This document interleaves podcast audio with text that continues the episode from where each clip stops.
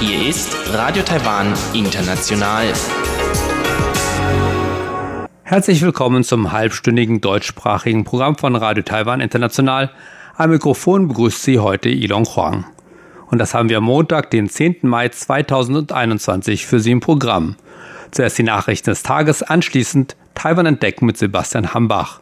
Die Organisation ECPAT Taiwan setzt sich für ein Ende von sexueller Ausbeutung von Kindern und von Kinderhandel ein. Sie warnt Eltern etwa davor, übermäßig viele Bilder von ihren Kindern im Internet bzw. auf sozialen Netzwerken zu teilen. Über dieses Thema sprach RTI mit der Leiterin der Organisation, Frau Chen Xi-Ying. Frau Chen erklärt, welche potenziellen Risiken mit dem Teilen der Bilder verbunden sind und was Eltern tun können, um ihre Kinder über Gefahren des Internets aufzuklären. Und zum Abschluss Taiwan Monitor mit Eva Trindl. Vor dem Amtsantritt von US-Präsident Joe Biden hatten viele in Taiwan Befürchtungen, dass die neue US-Regierung keine so Taiwan-freundliche Politik mehr verfolgen würde wie die Trump-Regierung. Das hat sich bisher nicht bestätigt. RTI sprach mit dem stellvertretenden Direktor des Taipei-Büros des American Institute in Taiwan, Raymond Green, über die neuen Richtlinien des US-Außenministeriums hinsichtlich Taiwan. Doch hören Sie zuerst die Nachrichten. Sie hören die Tagesnachrichten von Radio Taiwan International. Zunächst die Schlagzeilen.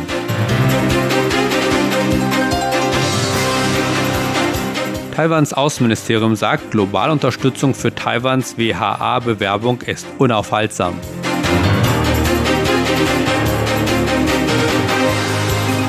Präsidentin Tsai Ing-wen gedenkt dem DPP-Gründungsmitglied Fu Zheng. Und der taiwanische Kontrollhof fordert Maßnahmen zur Wahrung der Menschenrechte auf ausgeflaggten Fischereibooten.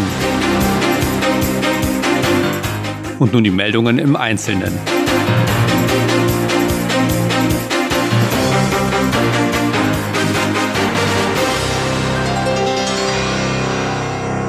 Taiwans stellvertretender Außenminister Tian Zhongguang sagte, dass die globale Unterstützung für Taiwans Bewerbung an der Weltgesundheitsversammlung unaufhaltsam ist.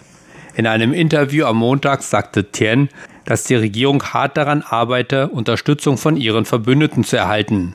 Das diesjährige WHA-Treffen ist für den 24. Mai bis 1. Juni angesetzt und wird aufgrund der Covid-19-Pandemie online abgehalten. Taiwan hofft, als Beobachter teilnehmen zu können, hat aber noch kein Einladungsschreiben von der Weltgesundheitsorganisation erhalten. Die Frist für den Erhalt des Schreibens ist der 10. Mai europäischer Zeit. Die Weltgesundheitsversammlung oder WHA ist das Entscheidungsgremium der Weltgesundheitsorganisation. Taiwan wurde aufgrund des chinesischen Drucks mehrere Jahre in Folge von der jährlichen Versammlung ausgeschlossen.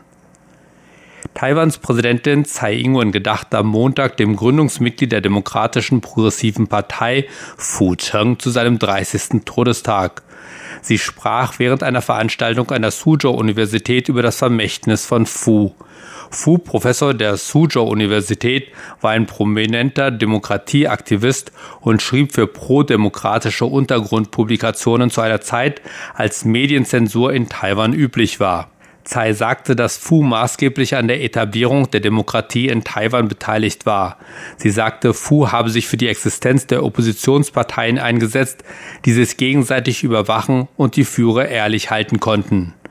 Fu sei unerbittlich gewesen, wenn es um das Streben nach Demokratie ging. Die Präsidentin erklärte, dass jeder in Taiwan etwas über das Leben von Fu lernen sollte, um ein besseres Verständnis für den aktuellen Zustand der taiwanischen Gesellschaft zu bekommen. Taiwans Kabinett und verschiedene Regierungsbehörden sollen sich mit dem Problem der Menschenrechtsverletzungen auf taiwanischen ausgeflaggten Fischereischiffen befassen. Das forderte Taiwans Kontrollhof am Montag. Mitglieder des Kontrollhofs, Taiwans Kontrollinstanz der Regierung, wiesen darauf hin, dass es mehrere internationale Berichte über Gewalt und Ausbeutung von Besatzungsmitgliedern auf taiwanischen ausgeflaggten Schiffen gäbe. Dazu gehören Greenpeace-Berichte und der jährliche Bericht des US-Außenministeriums über den Menschenhandel, sagte Wang Mei-yu, Mitglied des Kontrollhofs auf einer Pressekonferenz.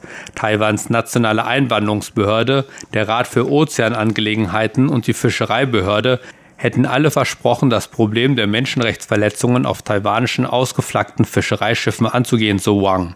Doch sie hätten bisher nichts getan. Ausflaggung ist eine Geschäftspraxis, bei der Besitzer von Handelsschiffen ihre Schiffe in einem anderen Land als ihrem eigenen registrieren lassen, um die Betriebskosten zu senken, höhere Steuern zu vermeiden und Gesetze zu umgehen, die die Löhne und Arbeitsbedingungen der Besatzungen schützen. Laut einer Statistik der taiwanischen Fischereibehörde gibt es in Taiwan derzeit 1100 Hochseefischereiboote, von denen 241 als ausgeflaggte Schiffe gelistet sind. Taiwans Verteidigungsminister Chiu Kuo-jeng gab am Montag Details über eine neue Kommandostruktur für die Streitkräfte des Landes bekannt. Im Parlament erklärte der Verteidigungsminister, dass fünf Divisionen betroffen seien, die im Kriegsfall für eines von fünf Kriegsgebieten zuständig seien. Cho sagte, dass sich ab Montag ihre Namen in Warzones 1 bis 5 ändern werde, um das wiederzuspiegeln. Cho sagte weiter, dass die neuen Namen das Ziel des Verteidigungsministeriums widerspiegeln, einheitliche militärische Kommandozentralen zu schaffen.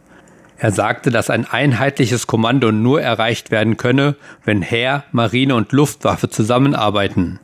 Cho sagte weiter, dass die neu benannten Divisionen je nach der Hauptverteidigungsaufgabe der Region mit Führern aus dem Heer, der Marine oder der Luftwaffe besetzt werden.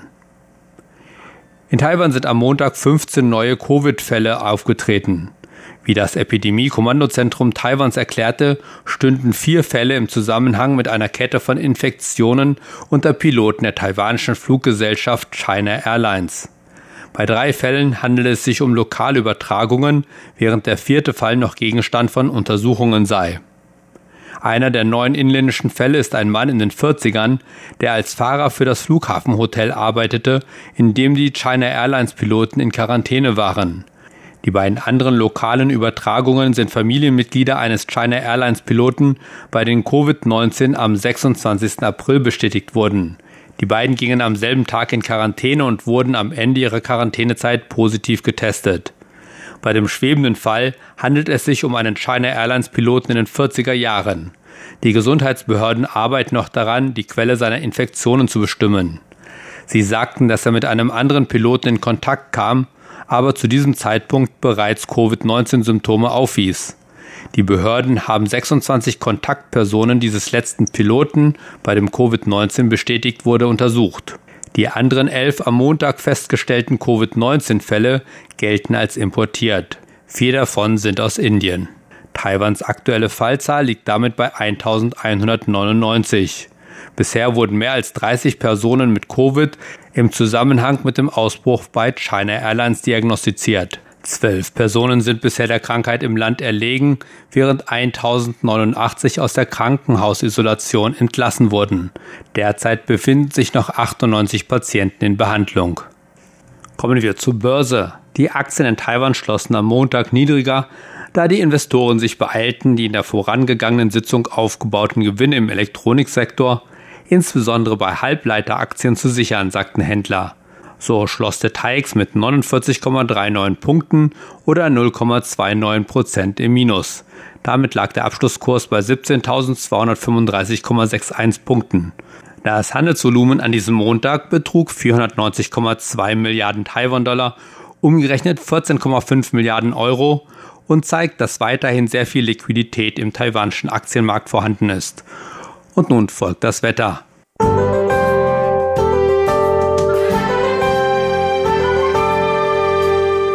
Nachdem am Sonntag schon Temperaturen von um die 38 Grad in Südtaiwan gemessen wurden, setzt sich das trockene, heiße Wetter diese Woche fort.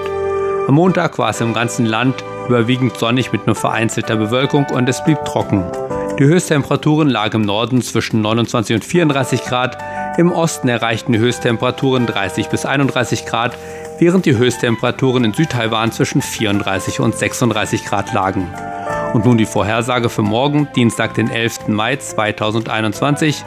Es bleibt im ganzen Land weiterhin überwiegend sonnig mit nur vereinzelter Bewölkung und trocken. Im Norden liegen die Höchsttemperaturen zwischen 30 und 34 Grad, im Osten erreichen Höchsttemperaturen zwischen 30 und 31 Grad, während sie im Süden auf 34 bis 36 Grad steigen. Das waren die Nachrichten des heutigen Tages. Weiter geht es nun mit dem Programm für Montag, den 10. Mai 2021. Weiter geht es nun mit Sebastian Hambach und Taiwan entdecken heute zum Thema, wie kann man Kinder vor den Risiken des Internets schützen.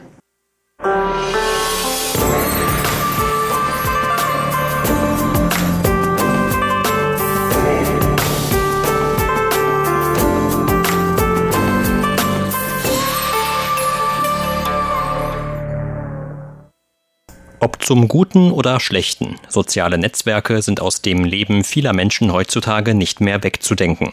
Längst ist eine Kultur des Weiterleitens und Teilens von Beiträgen, Artikeln, Filmaufnahmen, Musik und natürlich auch von Fotos entstanden. Dabei ist nicht immer ganz klar, wer eigentlich so alles mit zum Kreis des Publikums gehört. Viele junge Eltern in Taiwan und anderswo teilen etwa gerne Fotos von ihren Babys und Kleinkindern in allen möglichen Situationen auf sozialen Netzwerken. Im englischsprachigen Raum spricht man daher bereits vom sogenannten Sharenting, das sich aus den Wörtern Share, also teilen, und Parenting, zu Deutsch etwa Kindererziehung zusammensetzt. Doch damit sind auch Risiken verbunden, von denen etwa die Organisation ECPET Taiwan warnt. Die Organisation ist in vielen Ländern der Welt vertreten und setzt sich für ein Ende von sexueller Ausbeutung von Kindern und von Kinderhandel ein. RTI sprach über dieses Thema mit Frau Chen Shi-Ying vom Taiwan-Ableger der Organisation. Laut Frau Chen machen sich die Menschen in Taiwan insgesamt immer noch zu wenig Gedanken über ihr Verhalten im Internet im Allgemeinen und auf sozialen Netzwerken im Besonderen. Ich finde, dass wir im heutigen digitalen Zeitalter lernen müssen, noch mehr auf unser Verhalten im Internet Acht zu geben. Im normalen Leben wird unser Verhalten nicht ständig aufgezeichnet und nur diejenigen, die sich mit uns am gleichen Ort befinden, bekommen unser Verhalten auch direkt mit. Aber zugleich leben wir nun auch in einer Zeit von allgegenwärtigen Kameras. Sobald man irgendetwas aufnimmt, ist es egal, was man damit ursprünglich vorhatte. Was letztlich wirklich damit passiert, entzieht sich unserer Kontrolle. Wir werden nicht unbedingt sehen, wer die Aufnahmen zu sehen bekommt oder wer was damit anstellt. Deshalb müssen wir noch mehr auf unser Verhalten im Internet acht geben. Wir müssen uns klarer darüber werden, wie wir die Risiken besser kontrollieren können und welche digitalen Spuren wir hinterlassen, um bestimmten Schwierigkeiten Konflikten aus dem Weg gehen zu können. Im Chinesischen gibt es für das übermäßige Teilen von Fotos des eigenen Kleinkinds auch den Begriff Shaiwa oder das Sonnen von Babys im Licht der Öffentlichkeit.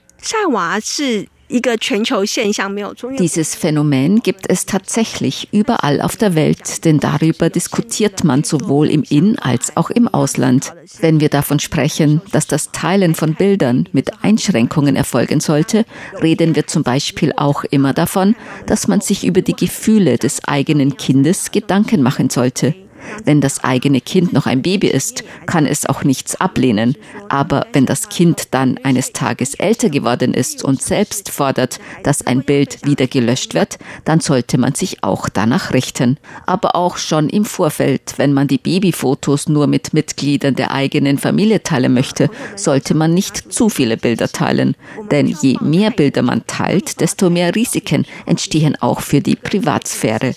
Das eingeschränkte Teilen von Bildern gehört schon mit zur Verringerung der eigenen digitalen Spuren. Wenn man überlegt, wie man diese Bilder teilt, sollte man zudem den Personenkreis nur auf die Leute beschränken, die ähnlich hohe Ansprüche an die Privatsphäre haben wie man selbst. Man sollte sich also auch fragen, ob auch die eigenen Familienmitglieder dieses Bewusstsein zum Schutz der eigenen Daten haben. Das ist alles andere als einfach und wir müssen wissen, dass wir nicht kontrollieren können, was andere mit den Fotos anstellen. Viele Eltern denken sich auch nichts dabei, wenn sie Nacktbilder von ihren Kleinkindern auf sozialen Netzwerken teilen. Doch gerade darin sieht Frau Chen potenzielle Gefahren.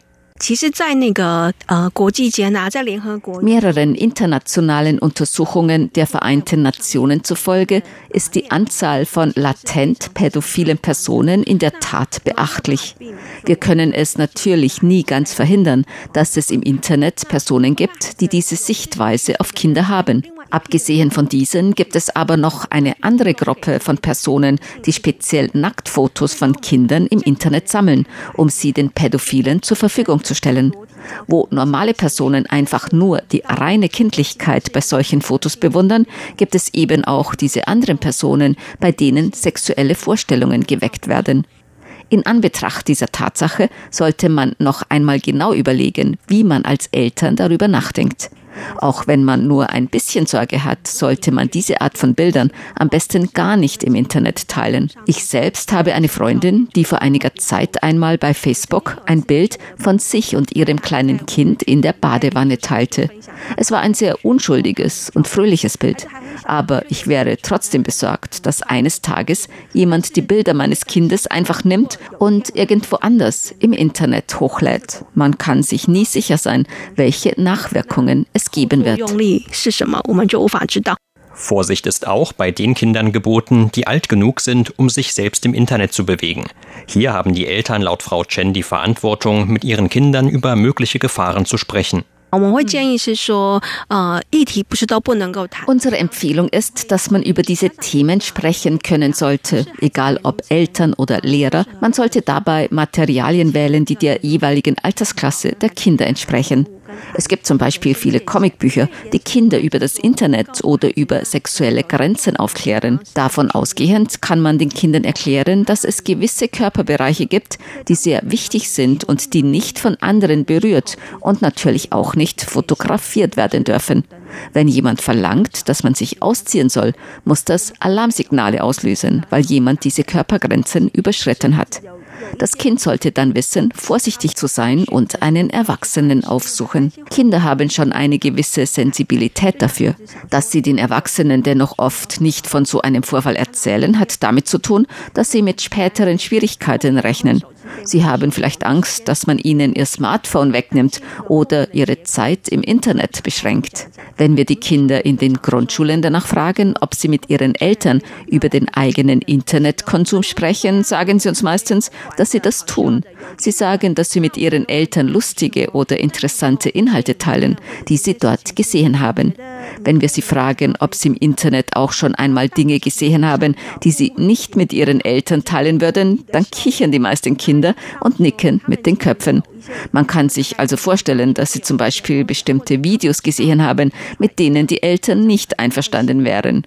Damit sind gewisse Risiken verbunden. Je mehr die Kinder glauben, etwas verstecken zu müssen, desto wahrscheinlicher ist das Risiko, dass sie falsche Werte vermittelt bekommen aber sie machen sich ebenso viele Sorgen darüber, dass, wenn ihr Verhalten ans Licht kommt, sie dafür bestraft werden könnten.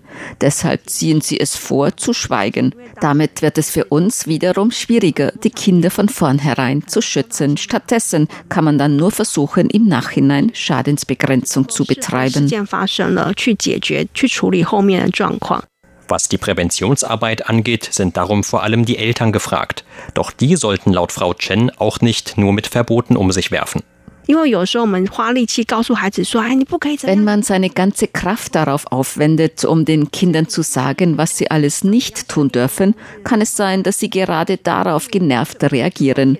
Es gibt aber einige Werkzeuge, die man verwenden kann und die auch dem Kind bekannt sind. Die App YouTube for Kids ist zum Beispiel ein solches Werkzeug. Wenn die Kinder darüber Videos anschauen, kann man die Wahrscheinlichkeit, dass sie aus Versehen unangemessene Inhalte sehen, um ein Vielfaches verringern verringern. Wenn man mit den Kindern über ihre erlaubte Zeit im Internet spricht, kann man ebenfalls Funktionen zur Zeitbeschränkung von Apps benutzen. Außerdem kann man auch eine automatische Altersbegrenzung für Programme festlegen. So kann man etwa festlegen, dass Schulkinder nur Programme benutzen dürfen, die für die Altersklasse von unter zwölf Jahren freigegeben sind.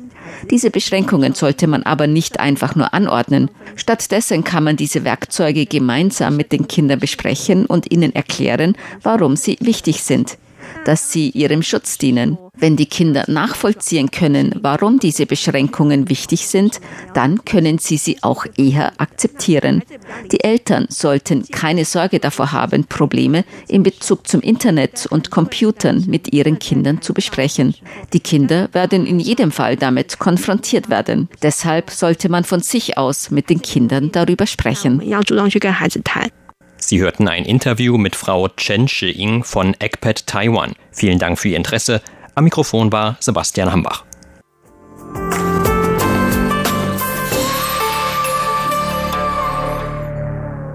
Das war Sebastian Hambach mit Taiwan entdecken. Weiter geht es nun mit Eva Trindl und Taiwan Monitor. Heute ein Gespräch mit dem stellvertretenden Direktor des Taipei-Büros des American Institute in Taiwan, Raymond Green, über die neuen Richtlinien des US-Außenministeriums hinsichtlich Taiwan.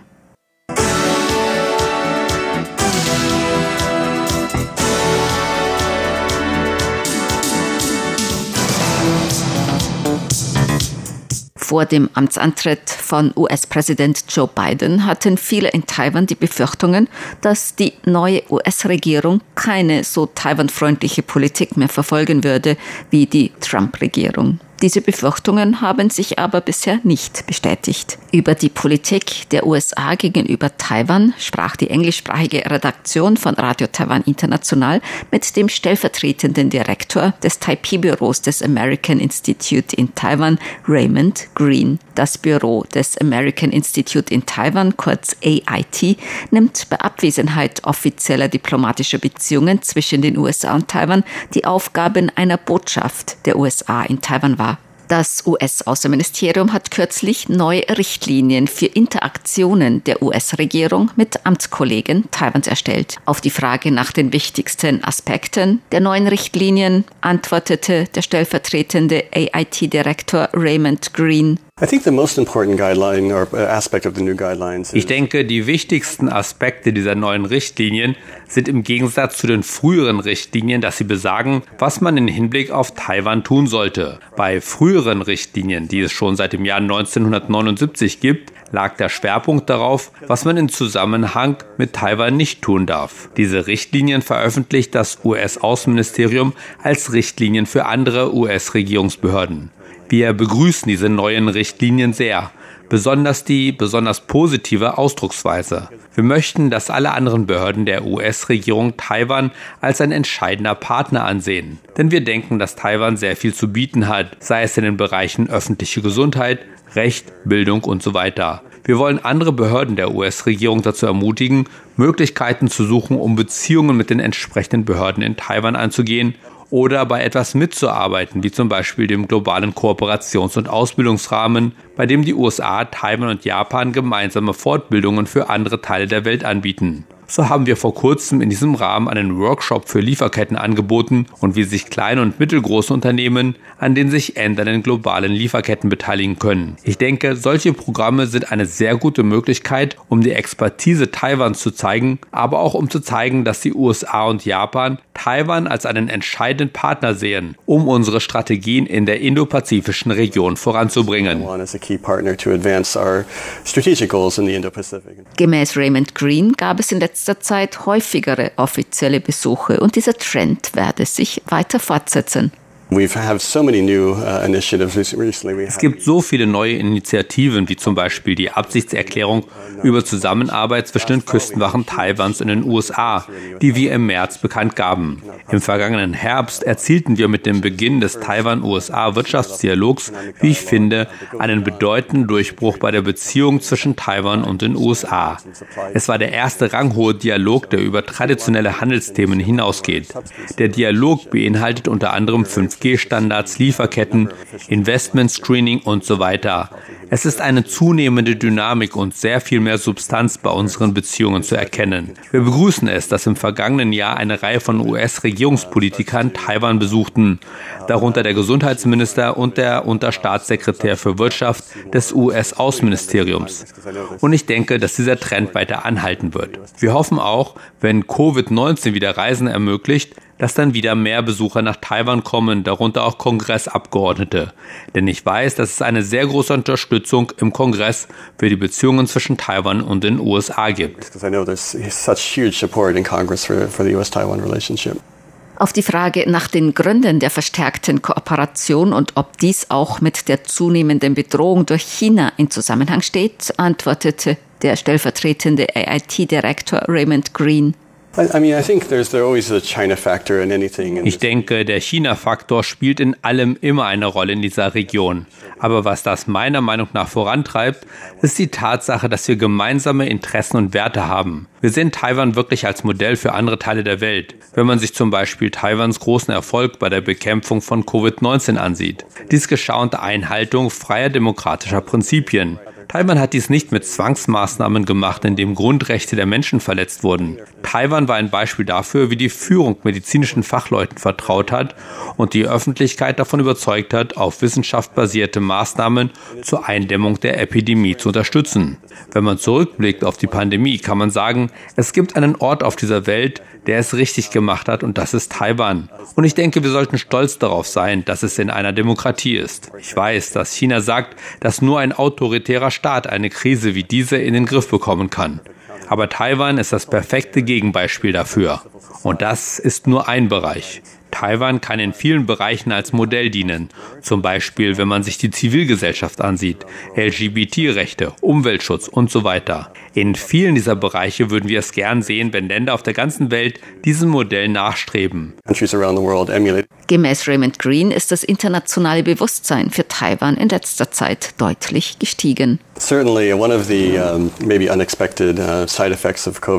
Vielleicht ist einer der unerwarteten Nebeneffekte von Covid-19, dass sich das Bewusstsein für Taiwan in den USA und auf der Welt verstärkt hat. Es gab sehr viele internationale Medienberichte über Taiwans Erfolg bei der Epidemiebekämpfung. Ironischerweise hat auch der Druck Pekings auf ausländische Journalisten dazu geführt, dass mehr große Medien nach Taiwan gekommen sind. Das ist ein weiterer Vorteil, den Taiwan aus solchen unglücklichen Umständen gewonnen hat. Das Bewusstsein für Taiwans Erfolge, ob gesellschaftlich, wirtschaftlich oder politisch, ist auch gepaart mit der Aufmerksamkeit auf den Halbleiterbereich. Manche bezeichnen die Halbleiterindustrie als das Öl des 21. Jahrhunderts. Wenn das der Fall ist, dann ist Taiwan vielleicht das Saudi-Arabien des 21. Jahrhunderts, was seine Bedeutung für das internationale Wirtschaftssystem angeht. Ob wegen Wirtschaft, der Reaktion auf Covid oder sogar Sicherheitsangelegenheiten angesichts der Aktivitäten der Volksrepublik China in der Nähe Taiwan in letzter Zeit, das Bewusstsein für Taiwan ist auf einem Allzeithoch. Die USA verfolgen seit langem eine sogenannte strategische Uneindeutigkeit. Das heißt, die USA sagen nicht, was sie im Fall eines Angriffs der Volksrepublik China auf Taiwan tun würden. US-Außenminister Anthony Blinken sagte zum Beispiel kürzlich, die USA seien besorgt über die verstärkten militärischen Aktivitäten Chinas nahe Taiwan. Er sagte außerdem, die Unterstützung der USA für Taiwan sei felsenfest. Aber auf die Frage, was die USA tun würden, falls China Taiwan angreifen würde, antwortete er, er würde nicht auf eine so hochgradig hypothetische Frage antworten. Warum halten die USA an dieser strategischen Uneindeutigkeit in dieser Angelegenheit fest? Der stellvertretende Direktor des Taipei-Büros des American Institute in Taiwan, Raymond Green, sagte dazu, Well, our policy really is rooted in the Taiwan Relations Act um, on, on Taiwan security, which Unsere Politik zur Sicherheit Taiwans ist im Taiwan's Relations Act über Taiwans Sicherheit verankert. Dies besagt, dass jede nicht friedliche Änderung des Status quo von großer Besorgnis für die USA ist. Und der Taiwan Relations Act fordert auch, dass die US-Regierung die Fähigkeit Taiwans zur Selbstverteidigung unterstützen. Das nehmen wir sehr ernst und wir halten uns daran. Wir haben gesehen, dass der Status quo seit 1979 vielleicht für keine Seite perfekt ist, aber es kommt doch jeder Seite zugute. Leider hat der Status quo aufgrund der Aktionen der Volksrepublik China in letzter Zeit zu erodieren begonnen. Nun müssen wir sehen, wie wir das Gleichgewicht aufrechterhalten können. Deshalb haben wir unser Engagement mit Taiwan bei der Sicherheit verstärkt. Wir haben Rüstungsverkäufe genehmigt. Wir unterstützen die Entwicklung von Taiwans Fähigkeit zur asymmetrischen Verteidigungsfähigkeit, was auch sehr den Richtlinien der Tsai-Regierung entspricht. Aber auch Stellungnahmen, wie zum Beispiel nach dem Gipfelgespräch zwischen dem US-Präsident Biden und Japans Premierminister Suga senden eine starke Botschaft, dass der internationalen Gemeinschaft Frieden und Sicherheit in der Taiwanstraße sehr am Herzen liegt. Deshalb werden wir weiter daran arbeiten, dieses Gleichgewicht zu bewahren, um sicherzustellen, dass diese Region friedlich bleibt. Denn ein Konflikt wäre eine Katastrophe für die Welt. Ich denke, es ist in unser aller gemeinsamen Interesse, dies zu vermeiden.